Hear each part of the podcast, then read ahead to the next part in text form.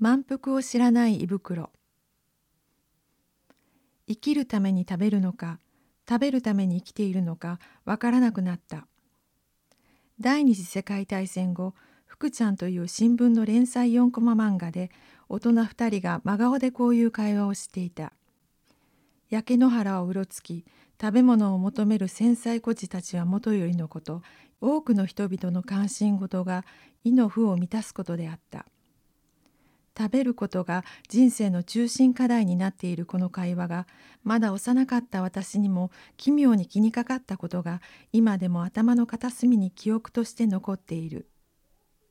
戦争とは爆弾が落ちてきて一瞬にして自分の家がなくなり目の前で父や母がそして子供が血を流して死ぬことだと知識として知っていても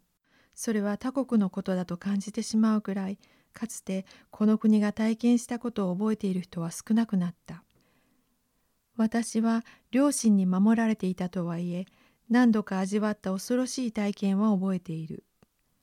父方の叔父が戦死した以外は一応命拾いした私たち一家はつらかった疎開生活から戦後すぐ大阪に戻ってきた。あちこち焼け野原となり日本の国の深刻な食糧難は目を覆うばかりであった。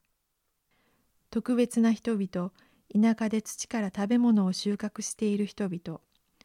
そして裏で闇取引をする人々を除いて日本人全員平等に飢えと戦っていた。最低限の物資が政府によって配給されたが十分には程遠いものだった。そんなある日のこと母に連れられて買い物か何かで町の中心部に出かけた。すると街角に何人かの小さな輪ができていて悲しいアコーディオンの音色と軍歌がその中心から聞こえてきた戦争で足を失った少尉軍人が2人で組になり白い着物を着流しにして1人がアコーディオンを弾き1人が歌ってアルミの弁当箱を足元に置いて物乞いをしていた。金属製の義足をむき出しに見せて動くとカチャカチャと音が鳴り悲しくて残酷な光景であった。人の輪の後ろからこの光景を見て気を飲まれた私は母の手をぎゅっと握りしめた。見上げると母はそっと目頭を拭い懐から財布を出した。そしてパチンと音をさせて財布の口を開けて私の手にお金を握らせた。あげてきなさい。私たちだってひもじいのに。声にならない思いが私の脳裏を一瞬よぎった。次の瞬間、あっと自分の心の動きにうろたえた。私の心の動きを母は読み取った。兵隊さんはお国のために戦って足を失ったのよ。と私の貧しい思いをいさめたのである。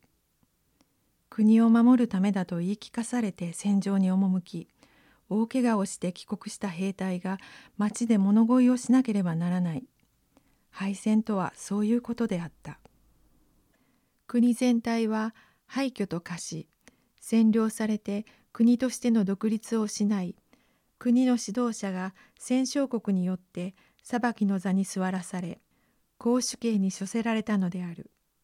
それまでの軍国主義の価値観は間違っていたと烙印を押され国全体が生きる指針を失い